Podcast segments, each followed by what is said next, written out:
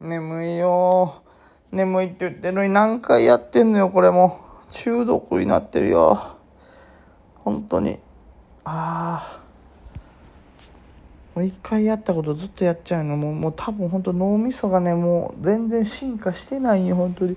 もう、いまだにさ、そのね、さっきみたいに呪術廻戦の漫画読むんですけど、そのね、言った先生のね、五条先生っていう人がね、まあ、いろいろあるんですよ。呪術廻戦にはその術術式といってその技みたいなのを発揮するのにこう手でねこう印を切るみたいなね。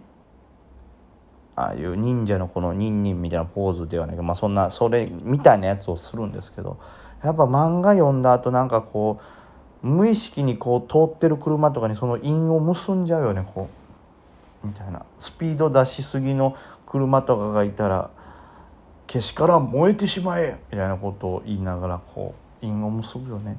これこのまま死んでいくんかな？と思うと逆に幸せな気がするよね。なんかなんか死ぬ瞬間に因結んでバッて死んでそんな死体というかね棺桶の中で因結んだまま亡くなってたらちょっとかっこいいでしょ。で因結んで今から俺は違う国転生するんだって思いながらポクって死んだら最後の最後なんかすごい夢と希望にあふれたまんまぽっくりいけるからなんか幸せでしょう。まあ僕亡くなった後魂は意識持ったまま転生するように今もう修行してますから。すいません。株のラジオですからね。本当本気では言ってますけど本当に株は株でちゃんとそんな言わないから上がるにはね地面からの波動を感じるのですみたいなことは言わないですかね。大丈夫ですよ。でも思うよね。なんか特殊能力。いまだになんかエネルギー波出えへんかなって思うもんな。だからあの波動っていうスポーツちょっと楽しそうにやりたいよね。あの AR っていうんですかね。仮想現実のやつ。あれやりたいよね。さあ、鳥様ですね。えー、梅木様、いつも楽しく拝聴しております。質問させてください。えー、今日のツイッターで朝一番にハッピンズにしたと書いてありましたが、これはなぜ入れたのですか？私が見た限り材料も特に出てなかったように思いますが、すごすぎです。梅木さんのテクですから、頂上で売り抜けたと思います。すごすぎです。よろしくお願いします。もうこの幻想の俺が広がってしまってるよ。もう完全に俺の領域に取り込まれてるってやつですからね。なんとか自分の簡易領域をねちょっと広げてもらってですね一回耐えてくださいねその領域展開されてしまってますから僕に読んでない人はすいません本当に。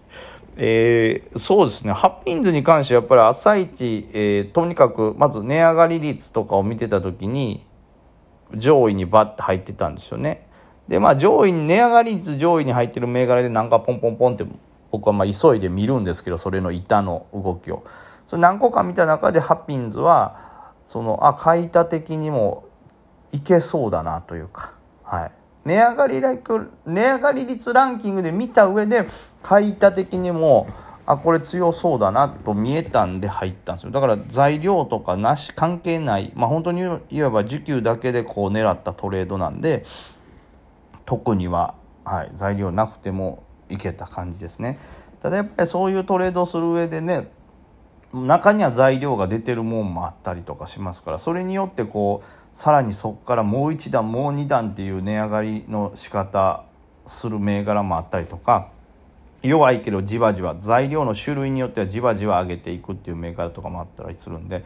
まあ、事前にねいっぱい銘柄に対してこう材料出てるかっていうのを調べた上でそれをさらに加味してトレードできるとね精度が上がるんだと思いますけどね。決して頂上では売っておりませんけどね。そんな上がらんかったんちゃうでもまあ上がったのはね上がったでしょうけどそこまでなんか感動するような上がりじゃなかった気はしますね。ハピンズ。ハピンズああそうね。福にゃんやって福福にゃんこかな？あでもまあまあ上がってんねんなこれ。これ多分この上髭のまでもいけてないと思いますけどねこの普通の凡庸な赤い実線のあたりでしか売れてないはずですよ。あ強いなそして先物いいですねはいそんな感じですねそういうトレードもしたりしますね。えー、次、ランマ2分の1さん。懐かしいな、ランマ2分の1。懐かしいな。今なかなか聞かへん。もうパチンコで聞くか、ほんと昔あのねスーパーファミコンのランマ2分の1の格ゲーやりましたね。響き涼河でしたっけ？爆災転結みたいなやつとか。早乙女玄馬。あったね。あの、うん、格あの頃ってなんかアニメがいろんな格闘ゲームになってたよねその。まあ、クオリティはね高いかは別ですけど懐かしいですね。えぐみきさんこんばんは。えぐみきさんは資産が300万から1000万くらいまでの期間は大きく勝ててどれぐらいの金額だったでしょうか。また平均すると毎日どれぐらいプラスでしたでしょうかと。これちょっと見てみましょうかね。いやしかしこれを聞くってことはランマさんは300万か400万くらいはもう絶対あるんでしょうね。羨ましいなそのぐらいの時がうん今結局悩んでるからうんってなるんですけどね。その辺りでちょっと今順番にあの記録してるメモをね今見てますけど300万ぐらいに行ってたのが5月ぐらいなのかな？6月ぐらいなのかな？去年の。うーんとうーんと1日で大きい1日あニューテックね。ニューテックでまず60万ぐらい取ってる日があるけどこれが1番じゃないはず。わ負けあ何かで何で取ってるか分からんけど80万プラスの日がありますよ。で減って。あえこれ何？あ違うわ。これあれや。あの持続化給付金より100万プラスってなってるこれはこれはかん。すごいな国の力。これは違う。トレードじゃない。やつね入金でもらってるやつ。トレードだと80万ですかね。今ちょっと見てますけど最高が80かな。メディリンラストマイナス25万。ニックスマイナス50何やこれ。めっちゃ負けてるやんこの日。違う違う違う。こんなんやらかしてますね。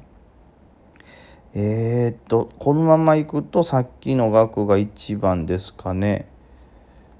マザーズ死んだからとはいえクソすぎるトレードって書いてる。これも負けてんなこの日。なんか改めて見るとやっぱりその時の感情を記してる方がやっぱ面白いですね。読み物としてはね自分の やられ具合も見えて。えー、ここが1000万いってるんですけどその前にこれもでまあうん。まあ見たところ大体80万円ですかね。1日最高価値額は大体80万ぐらいな気がしますね。もっと大きいの取ったような気がするんやけど富士世紀でクソくらい。クソって言ってる。いやこれ負けた時ばっかり文句書いてるからちょっと分からへんな。あすごい。ウィルソン鬼追加で大勝利まあ言ってもウィルソンもプラスで終わってるからこの時は多かったんですけどねあれ？俺もっとなんか日本金属とかね、なんかもうちょっと取ってる。この80万とかがそうなんかな。この辺がね、ちょっともしかしたら含み込みなのか当日だけになってんのかとかがややこしいんですけど、まあ大きく買ってって80万とかですかね。多分ね、このメモって僕、含み込みの方を別でこの数字で自分で手動でメモってるんですよ。で、その場合だと、例えば2連 S 高とか掴んだ日って、何て言うんですかね一連の S の日で1回含みを計上してるんで極端に言ったら1回のトレードに240万とか買ってたとしてもそれが3回とかに分かれてたりすると思うんですよね。はい。だからまあそれはどうしてもこう割れちゃうんですけど多分1トレードで多分最高2300万ぐらいは取れてるはずなんですけどもまあ含み益的には1日最高多分80万プラスってとこですかね。で、えー、平均ちょっとしてみて、ちょっと割ってみますか。この期間、300万から700万の期間で、が大体、まあ、300万から700じゃない、300から1000万の期間、その700を設けた期間で、ちょっと割ったらいいんですよ。1、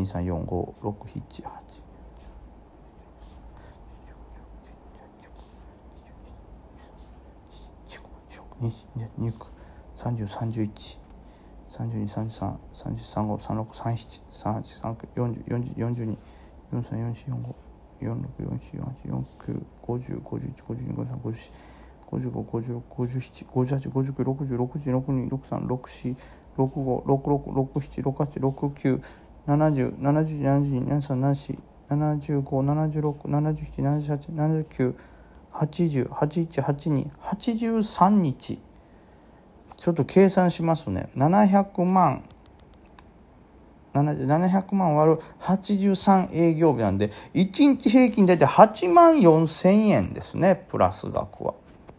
うんまあ思ってるよりちょっと好成績ですけどちょっともしかしたらそのなんか間空いてる日とかがあったんですよ。でそれが言ったら違う仕事に行っててお昼間トレードできなくて休んだのか記載忘れなのかがちょっと分からんとこがあるんですけど大体多分こんなもんやと思います。多少あの増減があったとしても大体1日平均すると7万から8万ぐらいのプラスでその期間は行きましたかね。はい。まあ、でもやっぱり300万円の頃とやっぱ800万900万の頃ってロットが絶対違うんで、はい、もうちょっとその後半は1日10万から12万取ってて前半は4から5みたいな感じになってるかなと思いますけどまあありがたい。ちょうどいい機会でしたね。これなかなかこうやって計算してみることもないですから、まあ、1日78万って言ったらもう今でも喉から手が出るほど欲しい。どうやってそんな買ってたん？今そんな取れへんでほんと。ね。で1日最高も80まあそれぐらいがでもいいんでしょうね。その1日最高はそうやもん逆にデイトレでガンガンガシガシ取らん限りね、この含み益の計上方法やとワントレードじゃないからそういうことになる。利確した時点でそれ計上やったらね一気に200万増えた人ができるんですけど。まあそんなとこです。最高がだいたい1日の含み込みのプラス80で1日平均が7から8万というとこですね。いやこれ逆にみんなのも知りたくなってきたね。なんか僕はこんなんですよっていうのあら逆に教えてください。資金価格帯